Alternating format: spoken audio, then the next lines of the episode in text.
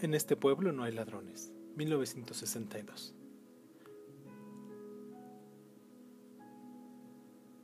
Damaso regresó al cuarto con los primeros gallos.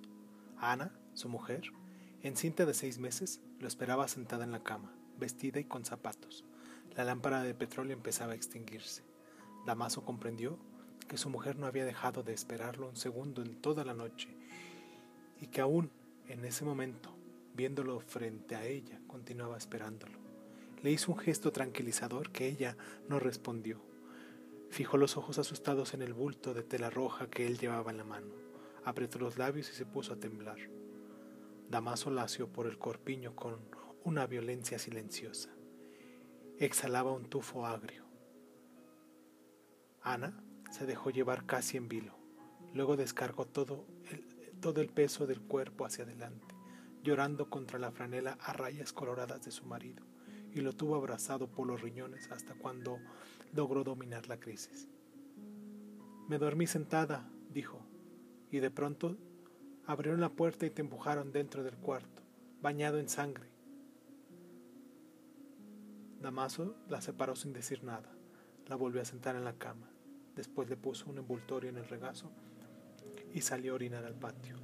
Entonces ella soltó los nudos y vio. Eran tres bolas de billar, dos blancas y una roja, sin brillo, estropeadas por los golpes. Cuando volvió al cuarto, Damaso la encontró en una contemplación integrada, integrada. ¿Y esto para qué sirve? preguntó Ana. Él se, él se encogió de hombros. Para jugar billar. Volvió a hacer los nudos y guardó el envoltorio con la ganzúa improvisada, la linterna de pilas y el cuchillo en el fondo del baúl. Ana se acostó de cara a la pared sin quitarse la ropa. Damaso se quitó solo los pantalones. Estirado en la cama, fumando en la oscuridad, trató de identificar algún rastro de su aventura en los susurros dispersos de la madrugada, hasta que se dio cuenta de que su mujer estaba despierta. ¿En qué piensas? En nada, dijo ella. La voz, de ordinario matizada de registros baritonales, parecía más densa por el rencor. Damaso dio una última chupada al cigarro y aplastó la, la colilla en el piso de tierra.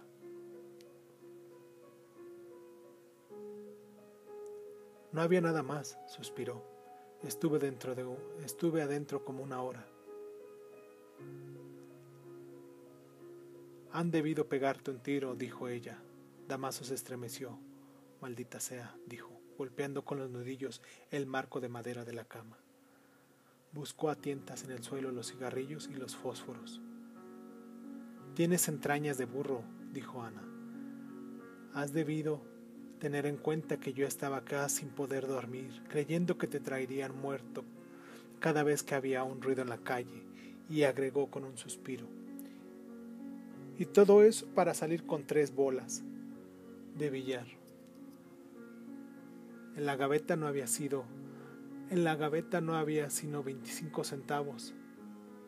Entonces, no has debido traer nada. El problema no era entrar, dijo Damasco. No podía venirme con las manos vacías. Hubiera escogido cualquier otra cosa. No había nada más, dijo Damasco. En ninguna parte hay tantas cosas como en el salón de billar. Así parece dijo Damasco. Pero después, cuando uno está allá adentro, se pone a mirar las cosas y registra por todos lados y se da cuenta de que no hay nada que sirva. Ella hizo un largo silencio. Damasco la imaginó con los ojos abiertos, tratando de encontrar algún objeto de valor en la oscuridad de la memoria. Tal vez, dijo. Damasco volvió a fumar. El alcohol lo abandonaba en ondas concéntricas y él asumía, asumía de nuevo el peso el volumen y la, la responsabilidad de su cuerpo. Había un gallo allá adentro, dijo, un enorme gato blanco. Ana se volteó, apoyó el vientre abultado contra el vientre de su marido y se le metió la pierna entre las rodillas. Olía a cebolla. ¿Estabas muy asustado? ¿Yo? Tú, dijo Ana. Dicen que los hombres también se asustan. Ella la sintió sonreír y, sonrió. Un poco, dijo. No podía aguantar las ganas de orinar. Se dejó besar sin corresponder. Luego, consciente de los riesgos, pero sin arrepentimiento, como evocando los recuerdos de un viaje, le contó los pormenores de la aventura. Ella habló después de un largo silencio. Fue una locura. Todo es cuestión de empezar, dijo Damasco, cerrando los ojos. Además, para ser la primera vez, la cosa no salió tan mal.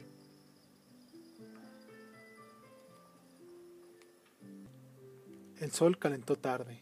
Cuando Damasco despertó, hacía rato que su mujer estaba levantada. Metió la cabeza en el chorro del patio y la tuvo ahí varios minutos, hasta que acabó de despertar. El cuarto formaba parte de una galería de, habitaciones, iguales e independientes, con un patio común atravesado por alambres de, secar ropa. Contra la pared posterior, separados de patio por un tabique de lata, Ana había instalado un afane para cocinar y calentar las planchas y una mesita para comer y planchar. Cuando vio acercarse a su marido puso a un lado la ropa planchada y quitó las placas de hierro del afane para calentar el café. Era mayor que él, de piel muy pálida y sus movimientos tenían esa suave eficacia de gente acostumbrada a la realidad. Desde la niebla de su olor de cabeza, Damaso comprendió que su mujer quería, quería decir algo con la mirada. Hasta entonces no había puesto atención a las voces del patio. No había hablado de otra cosa en toda la mañana, murmuró Ana sirviéndole el café. Los hombres se fueron para allá desde hace rato. Damasco comprendió que los hombres y los niños habían desaparecido del patio. Mientras tomaba el café, siguió en silencio la conversación de las mujeres que colgaban la ropa al sol. Al final encendió un cigarrillo y salió a la cocina. Teresa, llamó. La muchacha con ropa mojada, adherida al cuerpo, respondió al llamado. Ten cuidado, dijo Ana. La muchacha se acercó. ¿Qué es lo que pasa? preguntó Damasco. Que se metieron en el salón de billar y cargaron con todo, dijo la muchacha. Parecía minuciosamente informada. Explicó cómo desmantelaron el establecimiento, pieza por, pieza, hasta llevarse la mesa de billar. Hablaba con tanta convicción que Damas, Damaso no pudo creer que no fuera cierto. Mierda, regresó, dijo y regresó a la cocina. Ana se puso a cantar entre dientes. Damaso recostó un asiento contra la pared del patio, procurando reprimir la ansiedad. Tres meses antes, cuando cumplió 20 años, el bigote lineal, cultivado no solo por un sereno espíritu de sacrificio, sino también con cierta ternura, puso un toque de madurez en su rostro petrificado por la viruela. Desde entonces se sintió adulto, pero aquella mañana, con los recuerdos de la noche anterior flotando en la ciénaga de su dolor de cabeza, no encontraba por dónde empezar a vivir. Cuando acabó de planchar, Ana repartió la ropa limpia en dos bultos iguales y se puso, se dispuso a salir a la calle. No te demores, dijo Damaso. Como siempre. La siguió hasta el cuarto.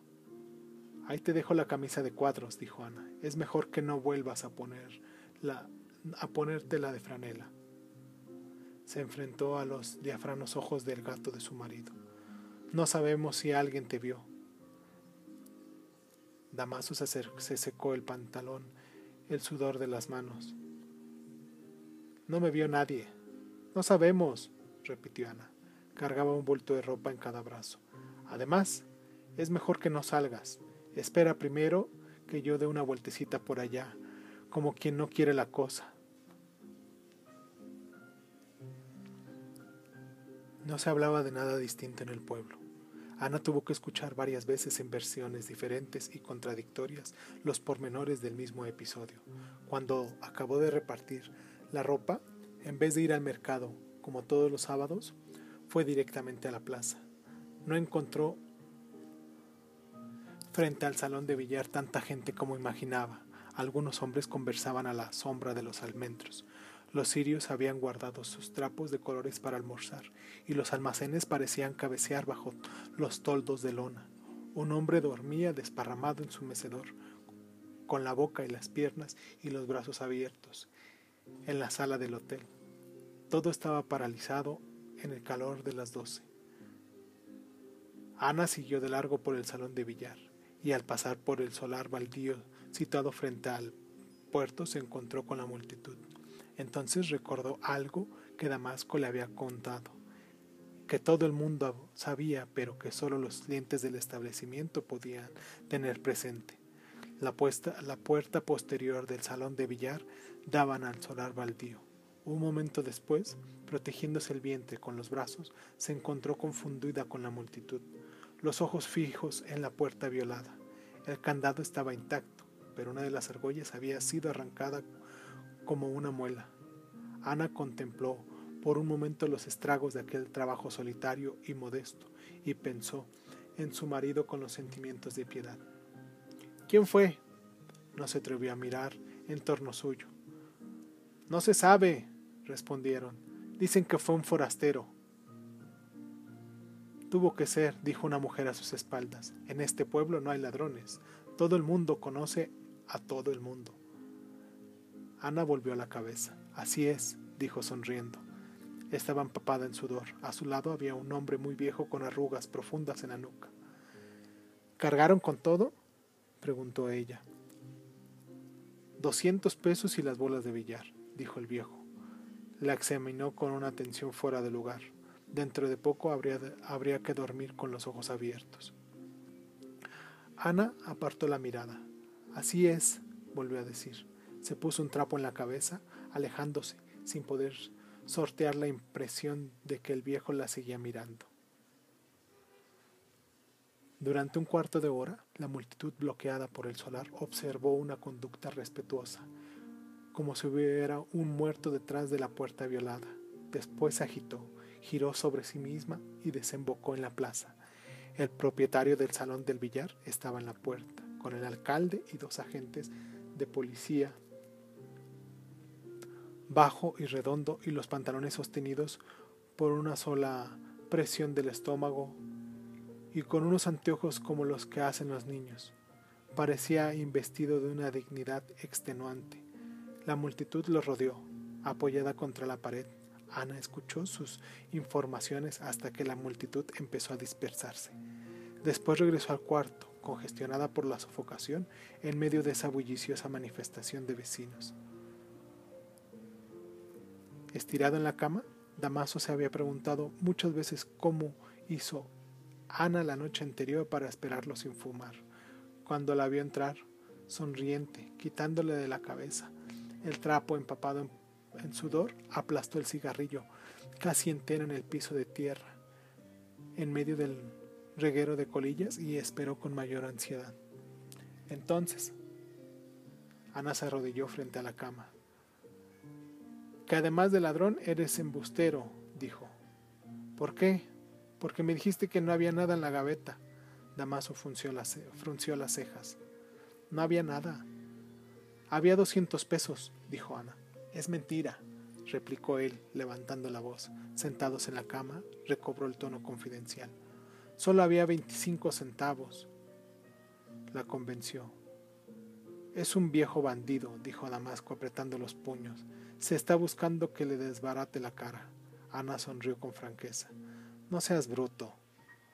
También él acabó por sonreír. Mientras afeitaba, su mujer lo informó de lo, de lo que había logrado averiguar. La policía buscaba a un forastero. Dicen que llegó el jueves y que anoche lo vieron dando vueltas por el puerto, dijo. Dicen que no, ha podido, no han podido encontrarlo por ninguna parte. Damaso pensó en el forastero que no había visto nunca y por un instante sospechó de él con una convicción sincera. Puede ser que se haya ido, dijo Ana. Como siempre, Damaso necesitó tres horas para arreglarse. Primero fue la talla milimétrica del bigote, después el baño en el chorro del patio. Ana siguió paso a paso, con fervor que nada había quebrantado desde la noche en que lo vio por primera vez, el laboroso, el laboroso proceso de su peinado. Cuando lo vio mirándole al espejo para salir con la camisa de cuadros rojos, Ana se encontró madura y desarreglada. Damaso ejecutó frente a ella un paso de boxeo con la elasticidad de un profesional. Ella la agarró por las muñecas. ¿Tienes moneda? Soy rico, contestó Damasco de buen humor. Tengo los doscientos pesos. Ana se volteó hacia la pared. Sacó del seno un rollo de billetes y le dio un peso a su marido diciendo, Toma, Jorge Negrete. Aquella noche, Damaso estuvo en la plaza con un grupo de amigos, la gente que llegaba del campo con productos para vender en el mercado.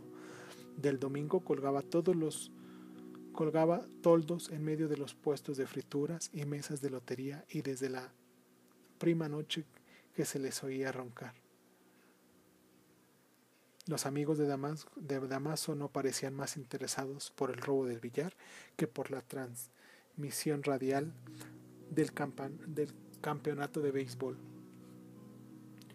que no podían escuchar por estar cerrado el establecimiento. Hablando de béisbol sin ponerse de acuerdo ni enterarse previamente del programa, entraron al cine. Daban una película de cantinflas. En la primera fila de la galería, Damaso rió sin remordimientos. Se sentía convaleciente de sus emociones. Era una buena noche de junio y en los instantes vacíos en los que solo se percibía la llovizna del proyector, pesaba sobre el cine sin techo el silencio de las estrellas. De pronto, las imágenes de la pantalla palidecieron y hubo un estrépito en el que el fondo de la platea, en la claridad repentina, Damaso se sintió cubierto y señalado y trató de correr, pero enseguida vio al público de la platea, paralizado y un agente de la policía, el cinturón enrollado en la mano que golpeaba rabiosamente a un hombre con la pesada hebilla de cobre. Era un negro monumental. Las mujeres empezaron a gritar y el agente que golpeaba al negro empezó a gritar por encima de los gritos de las mujeres. ¡Ratero! ¡Ratero! El negro se rodó por, entre el reguero de sillas, perseguido por dos agentes que lo golpearon en los riñones hasta que pudieron tablarlo por la espalda. Luego el que lo había azotado le amarró los codos por detrás con la correa y los tres le empujaron hacia la puerta. Las cosas sucedieron con tanta rapidez que Damaso solo comprendió lo ocurrido cuando el negro pasó junto a él con la camisa rota y la cara embadurnada de un amasijo de polvo, sudor y sangre, sollozando Asesinos. Asesinos. Después encendieron las luces y se reanudó la película. Damaso no volvió, a, no volvió a reír. Vio retazos de una historia descosida, fumando sin pausas hasta que se encendió la luz y los espectadores se miraron entre sí, como asustados de la realidad. ¡Qué buena! exclamó alguien a su lado. Damaso no lo miró. Cantinflas es muy bueno, dijo. La corriente le llevó hasta la puerta. Las vendedoras de comida, cargadas de trastos, regresaban a casa. Eran más de las once, pero había mucha gente en la calle, esperando a que saliera del cine para informarse de la captura del negro. Aquella noche Damaso entró en el cuarto con tanta cautela que Ana lo advirtió entre sueños que entre sueños fumaba el segundo cigarrillo, estirado en la cama. La comida está en el rescoldo, dijo ella. No tengo hambre, dijo Damaso. Ana suspiró.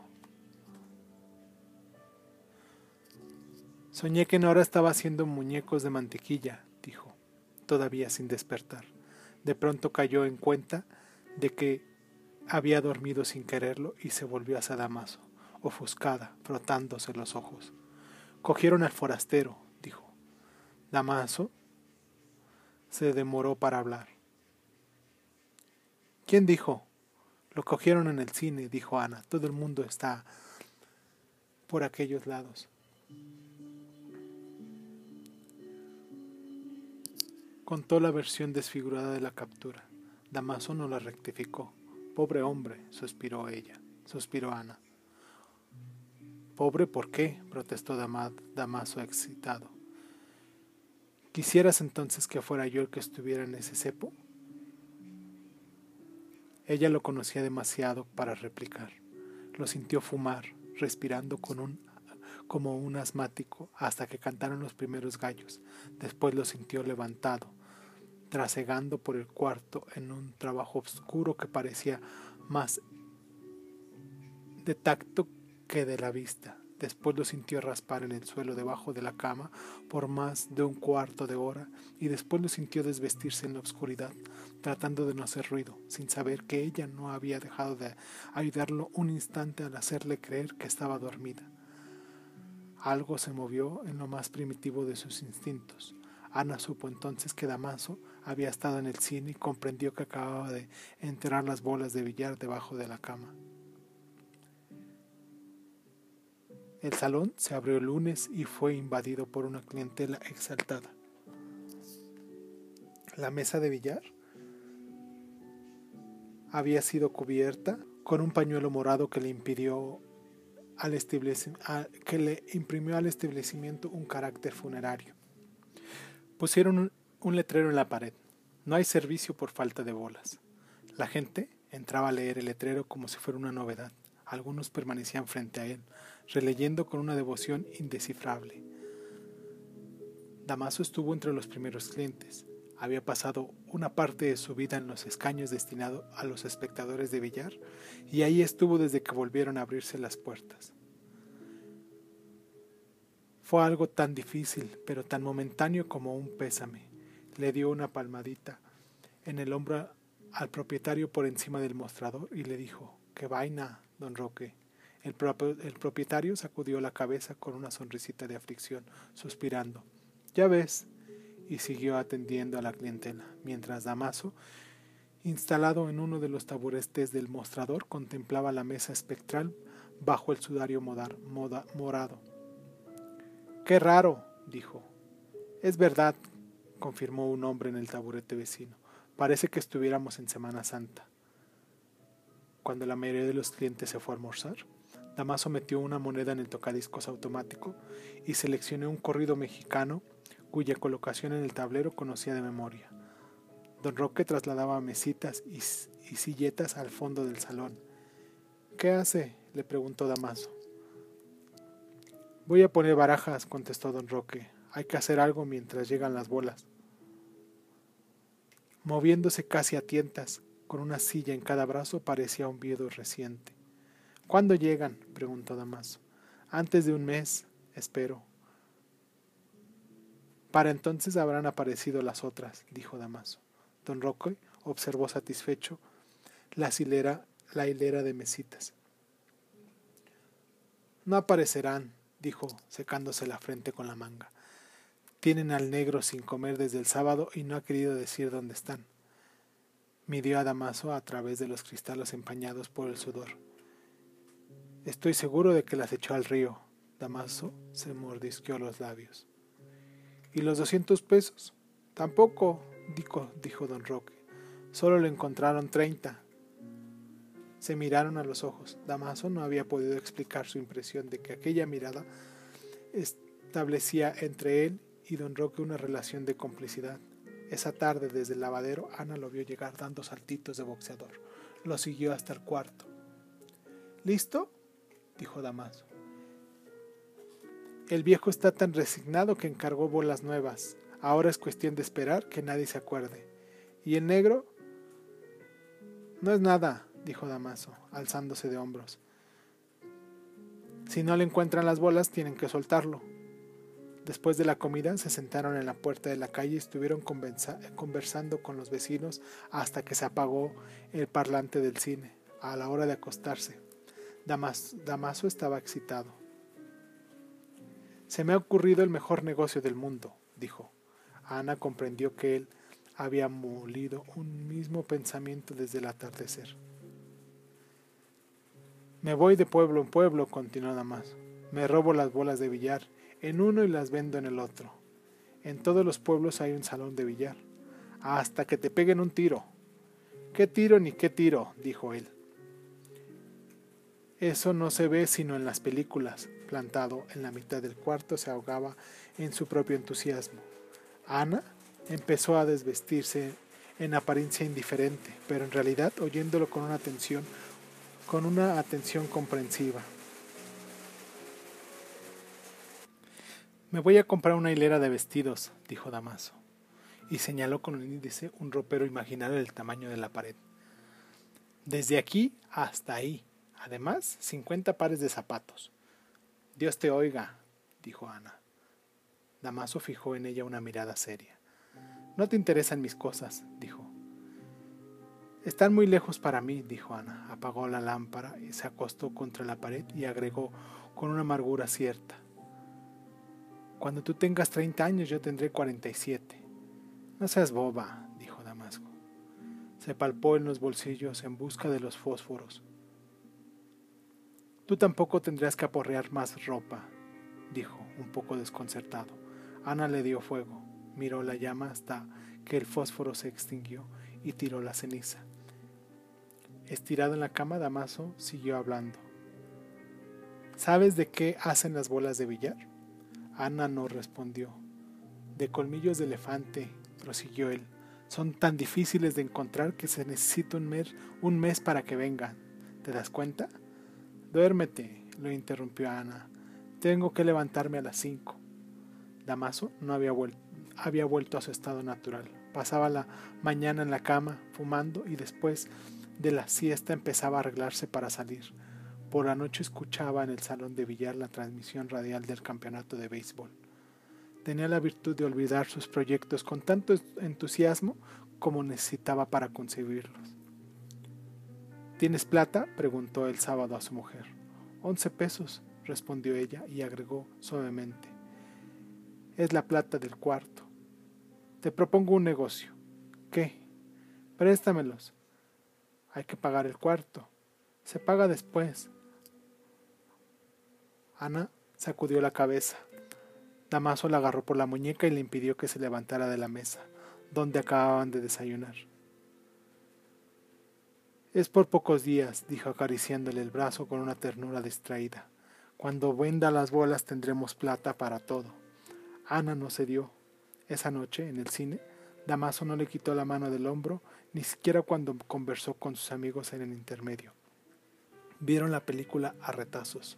Al final, Damaso estaba impaciente. Entonces tendré que robarme la plata, dijo. Ana se encogió de hombros. Le daré un garrotazo al primero que encuentre, dijo Damaso empujándola por entre la multitud que abandonaba el cine. Así no me llevarán a la cárcel por asesinato. Ana sonrió en su interior, pero continuó inflexible. A la mañana siguiente, después de una noche tormentosa, Damaso se vistió con una urgencia ostensible y amenazante. Pasó junto a su mujer gruñendo. No vuelvo más nunca. Ana no pudo reprimir un ligero temblor. Feliz viaje, gritó. Después del portazo empezó para Damasco un domingo vacío e interminable. La vistosa charrería del mercado público y las mujeres vestidas de colores brillantes que salían con sus niños de la misa de ocho ponían toques alegres en la plaza, pero el aire empezaba a endurecerse de calor. Pasó el día en el salón de billar. Un grupo de hombres jugó a las cartas. En la mañana y antes del almuerzo hubo una afluencia momentánea, pero era evidente que el establecimiento había perdido su atractivo Solo al anochecer, cuando empezaba la transmisión de béisbol, recobraba un poco de su antigua animación. Después de que cerraron el salón, Damaso se encontró sin rumbo en la plaza que parecía desangrarle. Descendió por la calle paralela al puerto, siguiendo el rastro de una música alegre y remota. Al final de la calle había una sala de baile enorme y escueta adornada con guirnaldas de papel descolorido y al fondo de la sala una banda de músicos sobre una tarima de madera. Adentro flotaba un sofocante olor a carmín de labios. Damaso se instaló en el mostrador. Cuando terminó la pieza, el muchacho que tocaba los platillos en la banda recogió monedas entre los hombres que habían bailado. La muchacha abandonó su pareja en el centro del salón y se acercó a Damaso. ¿Qué hubo, Jorge Negrete? Damaso se sentó a su lado. El cantinero, empolvado con un clave en la oreja, preguntó en falsete, ¿qué toman? La muchacha se dirigió a Damasco. ¿Qué tomamos? Nada. Es por cuenta mía. No es eso, dijo Damaso. Tengo hambre. Lástima, suspiró el cantinero, con esos ojos. Pasaron al comedor en el fondo de la sala. Por la forma del cuerpo de la muchacha parecía excesivamente joven, pero la costra del polvo y colorete y el barniz de los labios impedía conocer su verdadera edad. Después de comer, Damaso la siguió al cuarto, al fondo de un patio oscuro donde se sentía la respiración de los animales dormidos. La cama estaba ocupada por un niño de pocos meses envuelto en trapos de colores. La muchacha puso los trapos en una caja de madera, acostó al niño adentro y luego puso la caja en el suelo. Se lo van a comer los ratones, dijo Damaso. No se lo comen, dijo ella. Se cambió el traje rojo por otro más descotado con grandes flores amarillas. ¿Quién es el papá? preguntó Damaso. No tengo la menor idea, dijo ella, y después, desde la puerta, vuelvo enseguida. La oyó cerrar el candado, fumó varios cigarros, tendido boca arriba y con la ropa puesta. El lienzo de la cama vibraba al compás del, del, mambo. No supo en qué momento se durmió. Al despertar, el cuarto parecía más grande en el vacío de la música. La muchacha se estaba desvistiendo frente a la cama. ¿Qué hora es? Como las cuatro, dijo ella. ¿No ha llorado el niño? Creo que no, dijo Damaso. La muchacha se, acostó muy cerca de él, escrutándolo con los ojos ligeramente desviado mientras se desabotonaba la camisa. Damaso comprendió que ella había estado viviendo en serio. Trató de apagar la lámpara. Déjala así, dijo ella. Me encanta mirarte los ojos. El cuarto se llenó de ruidos rurales desde el amanecer. El niño lloró. La muchacha lo llevó a la cama y le dio de mamar, cantando entre dientes una canción de tres notas, hasta que todos se durmieron. Damaso no se dio cuenta de que la muchacha despertó hacia las siete, salió del cuarto y regresó sin el niño. Todo el mundo se va para el puerto, dijo. Damaso tuvo la sensación de no haber dormido más de una hora en toda la noche. ¿A qué? A ver al negro que se rebó las bolas, dijo ella. Hoy se lo llevan. Damaso encendió un cigarro. Pobre hombre, suspiró la muchacha. Pobre por qué, dijo Damaso. Nadie lo obligó a ser ratero. La muchacha pensó un momento con la cabeza apoyada en su pecho. Dijo en voz baja, no fue él. ¿Quién dijo? Yo lo sé, dijo ella. La noche en la que se metieron en el salón de billar, el negro estaba con Gloria y pasó todo el día siguiente en su cuarto hasta por, por la noche. Después vinieron diciendo que lo habían cogido en el cine. Gloria se lo puede decir a la policía. El negro se lo dijo, dijo ella. El alcalde vino donde Gloria, golpeó el cuarto al derecho, volteó al cuarto al derecho y al revés y dijo que la iba a llevar a la cárcel por cómplice. Al fin se arregló por 20 pesos. Damaso se levantó antes de las ocho. Quédate, dijo la muchacha. Voy a matar una gallina para el almuerzo. Damaso sacudió la peineta en, en la palma de la mano antes de guardársela en el bolsillo posterior del pantalón. No puedo, dijo, atrayendo a la muchacha por las muñecas. Ella se había, se había lavado la cara y era en verdad muy joven, con unos ojos grandes y negros que le daban un aire desamparado. Lo abrazó por la cintura. Quédate, insistió. ¿Para siempre? Ella se ruborizó ligeramente y lo separó. Embustero, dijo. Ana se sentía agotada aquella mañana, pero se contagió de la excitación del pueblo. Recogió más prisa que de costumbre la ropa para lavar esa semana y se fue al puerto a presenciar el embarque del negro. Una multitud impaciente esperaba frente a las lanchas, listas para zarpar. Ahí estaba Damaso. Ana hurgó entre los índices por los riñones. ¿Qué haces aquí? preguntó Damaso, dando un salto. Vine a despedirte, dijo Ana. Damaso golpeó con los rodillos un poste de alumbrado público. Maldita sea, dijo. Después de encender el cigarro, arrojó al río la cajetilla vacía. Ana sacó otra vez del corpiño y se la metió en el bolsillo de la camisa. Damaso sonrió por primera vez. Eres burra, dijo. Ja, ja, dijo Ana. Poco después em-, embarcaron al negro. Lo llevaron por el medio de la plaza, las muñecas amarradas en la espalda con una soga tirada por un agente de la policía. Otros dos agentes armados de fusiles caminaban a su lado. Estaba sin camisa, el labio inferior partido y una ceja hinchada, como un boxeador. Esquivaba la mirada de la multitud con una dignidad pasiva. En la puerta del salón del billar, donde se había concentrado la mayor cantidad del público para participar en los dos extremos del espectáculo, el propietario lo vio pasar moviendo la cabeza. El resto de la gente lo observó con una especie de fervor. La lancha zarpó enseguida. El negro iba en el techo, amarrado de pies y manos y un tambor de petróleo. Cuando la lancha dio media vuelta en la mitad del río y pitó por última vez, la espalda del negro lanzó un destello. Pobre hombre, murmuró Ana. Criminales, dijo alguien cerca de ella. Un ser humano no puede aguantar tanto sol. Damaso localizó la voz en una mujer extraordinariamente gorda y empezó a moverse hacia la plaza.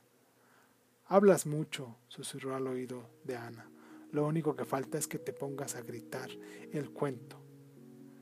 Ella lo acompañó hasta la puerta de billar. Por lo menos anda a cambiarte, le dijo al abandonarlo.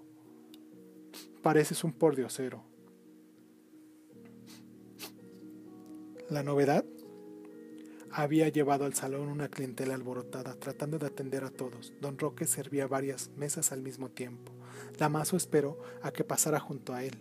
¿Quiere que lo ayude? Don Roque se puso enfrente de media docena de botellas de cervezas con los vasos embocados en el cuello. Gracias, hijo. Damaso llevó las botellas a la mesa, tomó varios pedidos y siguió trayendo y llevando botellas hasta que la clientela se fue a almorzar. Por la madrugada, cuando volvió al cuarto, Ana comprendió que había estado bebiendo. Le cogió la mano y se la puso en el vientre de ella. Tienta aquí, dijo. ¿No sientes? Damaso no dio ninguna muestra de entusiasmo. Ya está vivo, dijo Ana, se la pasa la noche dándome pataditas por dentro. Pero él no reaccionó. Concentrado en sí mismo, salió al día siguiente muy temprano y no volvió hasta la medianoche. Así transcurrió la semana. En los escasos momentos en que pasaba en la casa, fumando acostado, esquivaba la conversación. Ana extremó su solicitud. En cierta ocasión, al principio de su vida en común, él se había comportado de igual modo y entonces ella no lo conocía tanto como para no intervenir. Acaballado sobre ella en la cama, Damaso la había golpeado hasta hacerla sangrar. Esta vez esperó. Por la noche ponían junto a la lámpara una cajetilla de cigarros, sabiendo que él era capaz de soportar el hambre y la sed, pero no la necesidad de fumar. Por fin, a mediados de julio, Damaso regresó al cuarto al atardecer. Ana se inquietó, pensando que él debía de estar muy aturdido cuando venía a buscarla esa, a esa hora. Comieron sin hablar, pero antes de acostarse, Damaso estaba ofuscado y blando, y dijo espontáneamente, me quiero ir. ¿Para dónde? Para cualquier parte. Ana examinó el cuarto las carátulas de revistas que ella misma había recortado y pegadas en la pared hasta empapelarlas por completo con litografías de actores de cine, estaban gastadas y sin color. Había perdido la cuenta de los hombres que paulatinamente, de tanto mirarlos desde la cama, se había ido llevando esos colores. ¿Estás aburrido conmigo? dijo. No, eso, eso no, dijo Damaso. Es el pueblo, es un pueblo como todos. No se pueden vender las bolas.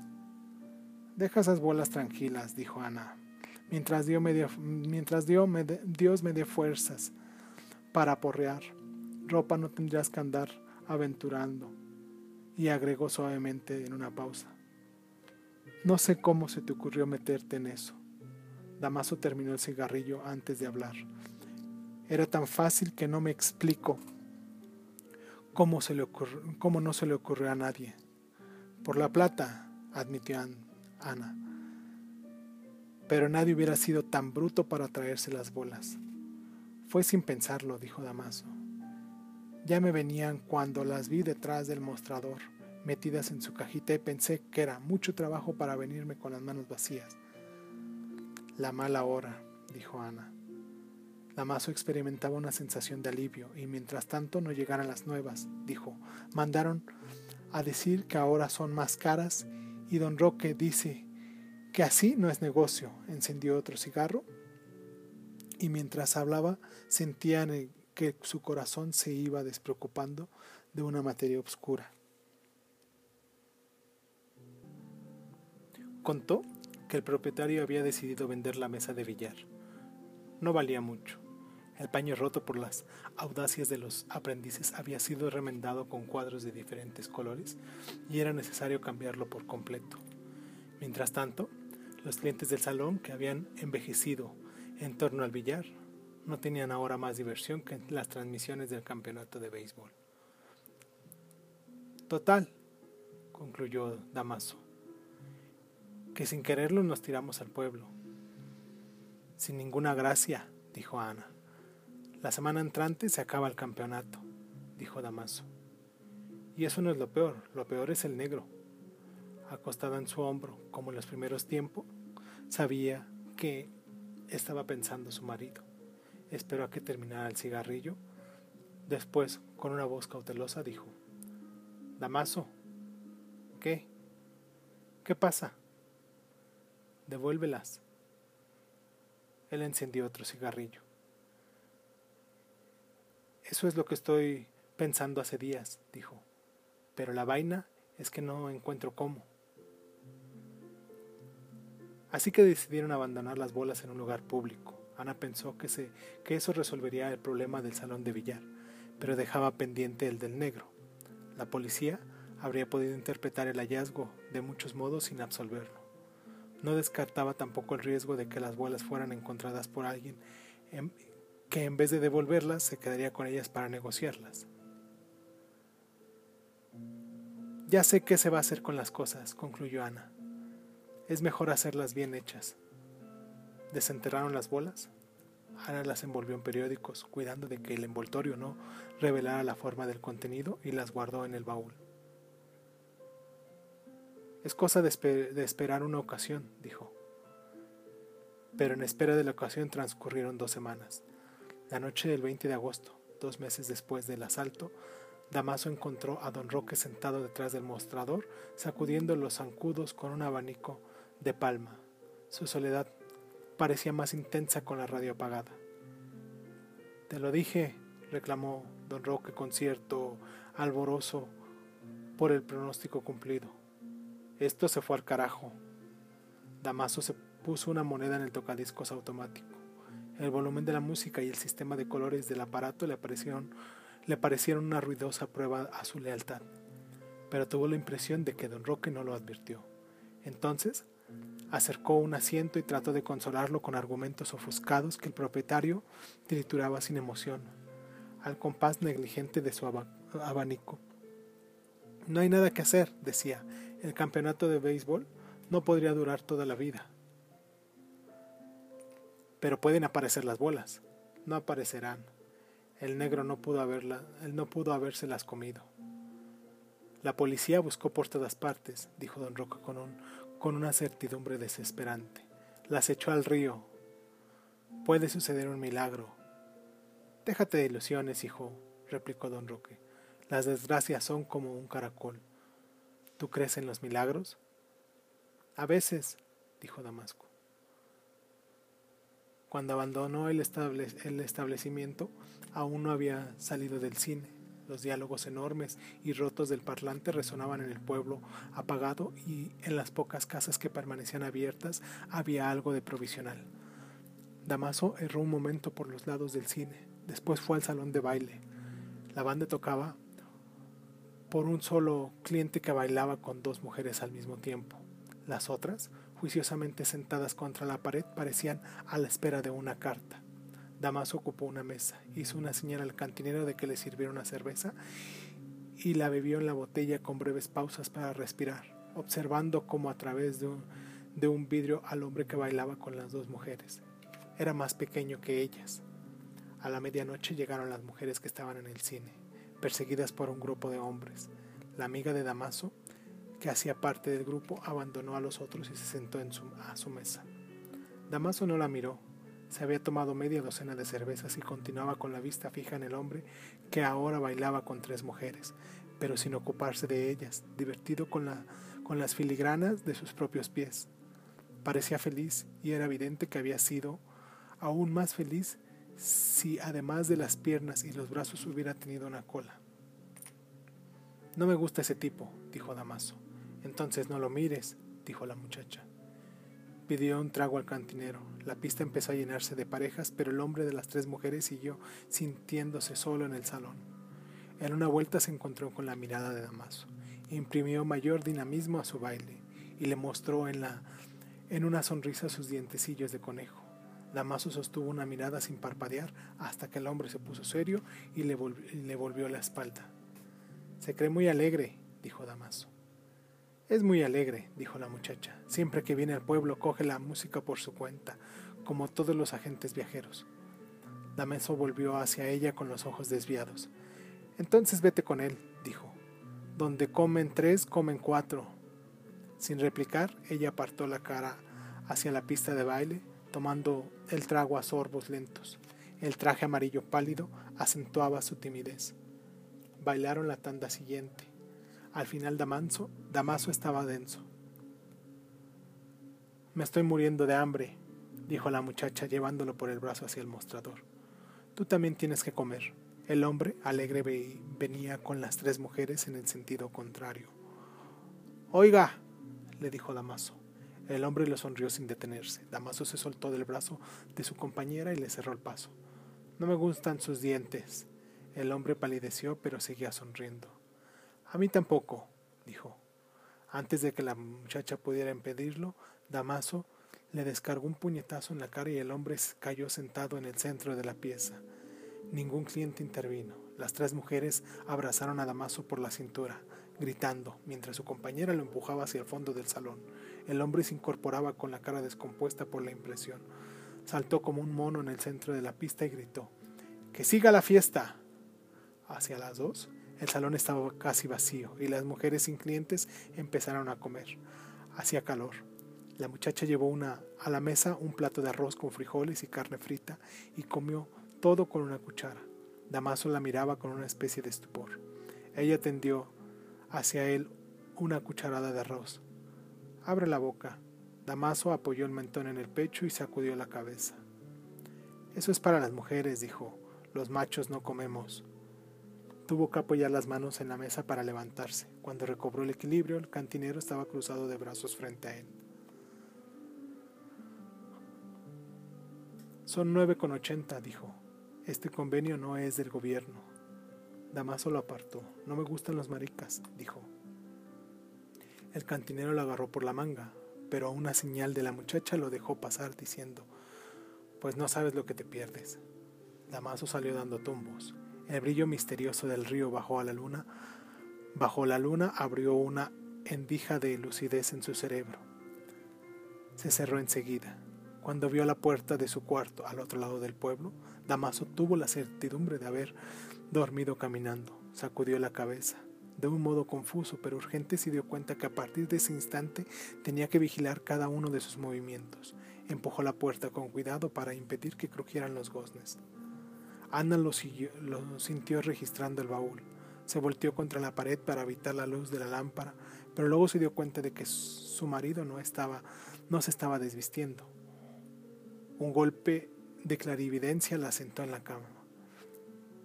Damaso estaba junto al baúl, con el envoltorio de las bolas y la linterna en la mano.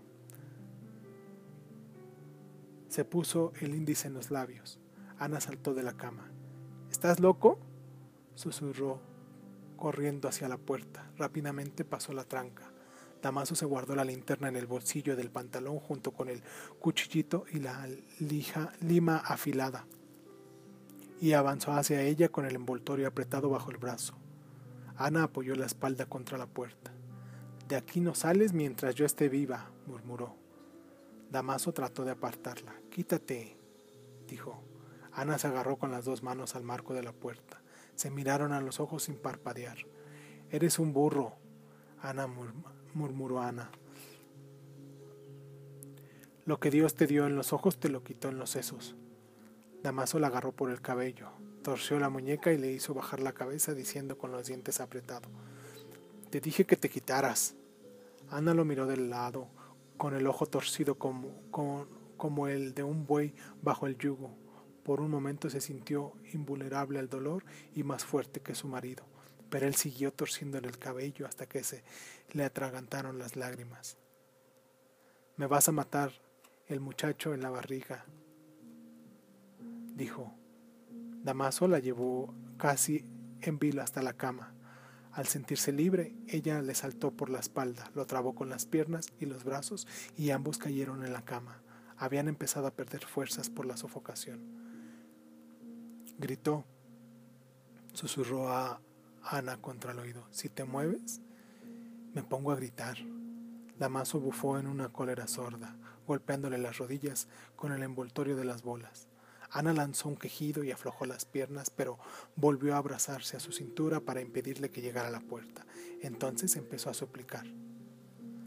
Te prometo que yo misma las llevo mañana, decía, las pondré sin que nadie se dé cuenta. Cada vez más cerca de la puerta, Damaso le golpeaba las manos con las bolas. Ella lo soltaba por momentos mientras pasaba el dolor. Después lo abrazaba de nuevo y seguía suplicando. Puedo decir que fui yo, decía. Así como estoy, no pueden meterme en el cepo. Damaso se liberó. Te va a ver todo el pueblo, dijo Ana. Eres tan bruto que no te das cuenta de que hay luna clara. Volvió a abrazarlo antes de que acabara de quitar la tranca.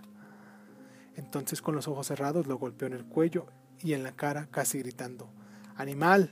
¡Animal! Damaso trató de protegerse y ella se abrazó a la tranca y se, y se la arrebató de las manos. Le lanzó un golpe en la cabeza. Damaso lo esquivó y la tranca sonó en, en el hueso de su hombro como un cristal. ¡Puta! gritó. En ese momento no se preocupaba, no se preocupaba por no hacer ruido. La golpeó en la oreja con el revés del puño y sintió el quejido profundo y el denso impacto del cuerpo contra la pared pero no miró. Salió del cuarto sin cerrar la puerta. Ana permaneció en el suelo, aturdida por el dolor, y esperó que algo ocurriera en su vientre. Del otro lado de la pared la llamaron con una voz que parecía una persona enterrada. Se mordió los labios para no llorar. Después se puso en pie y se vistió. No pensó, no como lo había pensado la primera vez, que Damaso estaba aún frente al cuarto diciéndole que el plan había fracasado y en espera de que ella saliera dando gritos. Pero Ana cometió el mismo error por segunda vez. En lugar de perseguir a su marido, se puso los zapatos, ajustó la puerta y se sentó en la cama a esperar. Solo cuando se ajustó la puerta comprendió Damaso de que no podía retroceder. Un alboroto de perros lo siguió hasta el final de la calle, pero después hubo un silencio espectral eludió los andenes, tratando de escapar a sus propios pasos, que sonaban grandes y ajenos en el pueblo dormido. No no tuvo ninguna precaución mientras no estuvo en el solar baldío frente a la puerta falsa del salón de billar. Esta vez no tuvo que servirse de la linterna. La puerta solo había sido reforzada en el sitio de la argolla violada. Habían sacado un pedazo de madera del tamaño y la forma de un ladrillo, lo habían reemplazado por madera nueva y habían vuelto a poner la misma argolla. El resto era igual. Damaso tiró del candado con la mano izquierda, metió el cabo de la lima en la raíz de la argolla que no había sido reforzada y movió la lima varias veces como una barrera de automóvil, con fuerza pero sin violencia, hasta cuando la madera cedió en la quejumbrosa explosión de migajas podridas. Antes de empujar la puerta, levantó la hoja desnivelada por amortiguar, para amortiguar el rozamiento de los ladrillos del piso. La entrevió apenas. Por último, se quitó los zapatos. Los deslizó en el interior junto con, junto con el paquete de las bolas y entró, santiguándose en el salón anegado de Luna. En el primer término, Había un callejón oscuro atiborrado de botellas y cajones vacíos. Más allá, bajo el chorro de la luna de la claraboya vidriada, estaba la mesa de billar, y luego al revés de los armarios y al final las mesitas y las sillas parapetadas contra el revés de la puerta principal. Todo era igual que la primera vez, salvo el chorro de luna y la nitidez del silencio. Damaso, que hasta ese momento había tenido que sobreponerse a la tensión de los nervios, experimentó una rara fascinación. Esta vez no se cuidó de los ladrillos sueltos, ajustó la puerta con los zapatos y después de atravesar el chorro de luna, encendió la linterna para buscar la cajita de bolas detrás del mostrador. Actuaba sin prevención Moviendo la linterna de izquierda a derecha, vino un montón de frascos polvorientos, un par de estribos con espuelas, una camisa enrollada y sucia de aceite de motor y luego una cajita de las bolas en el mismo lugar en, las que, en la que la había dejado. Pero no detuvo el haz de la luz hasta el final. Ahí estaba el gato. El animal lo miró sin misterio, a través de la luz. Damaso lo siguió enfocando hasta que recordó con ligero escalofrío que nunca lo había visto en el salón durante el día. Movió la linterna hacia adelante diciendo Sape, pero el animal permaneció impasible. Entonces hubo una especie de detonación, silenciosa dentro de su cabeza y el gato desapareció por completo de su memoria. Cuando comprendió lo que estaba pasando, ya había soltado la linterna y apretaba el paquete de las bolas contra el pecho. El salón estaba iluminado. ¡Epa! reconoció la voz de don Roque. Se enderezó lentamente sintiendo un cansancio terrible en los riñones. Don Roque avanzaba desde el fondo del salón, en calzoncillos y con una barra de hierro en la mano, todavía ofuscado por la claridad. Había una hamaca colgada detrás de las botellas y los cajones vacíos, una muy cerca donde había pasado Damasco al entrar. También eso era distinto la primera vez. Cuando estuvo al menos de diez, a menos de diez metros, don Roque dio un saltito y se puso en guardia. Damaso escondió la mano con el paquete. Don Roque frunció la nariz, avanzando la cabeza para reconocerlo sin los anteojos. Muchacho, exclamó. Damaso sintió como si algo infinito hubiera por fin terminado. Don Roque bajó la barra y se acercó con la boca abierta, sin lentes y sin la dentadura postiza parecía una mujer. ¿Qué haces aquí? Nada, dijo Damaso. Cambió de posición con un imperceptible movimiento del cuerpo. ¿Qué llevas ahí? preguntó don Roque. Damaso retrocedió. Nada, dijo.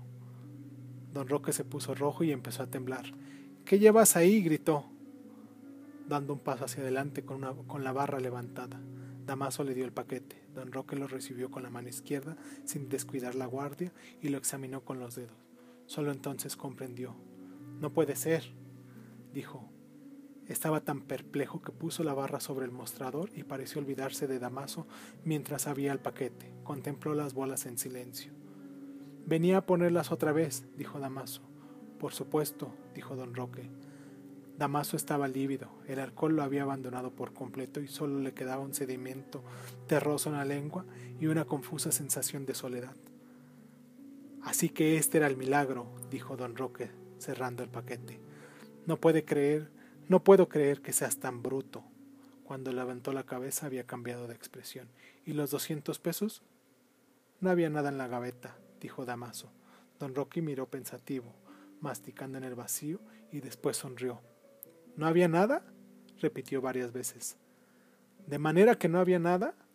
volvió a agarrar la barra diciendo. Pues ahora mismo le vamos a echar ese cuento al alcalde. Damaso se, se, secó en los pantalones el sudor de las manos. Usted sabe que no había nada. Don Rocky siguió sonriendo. Había doscientos pesos, dijo, y ahora te los van a sacar del pellejo, no tanto por ratero como por bruto.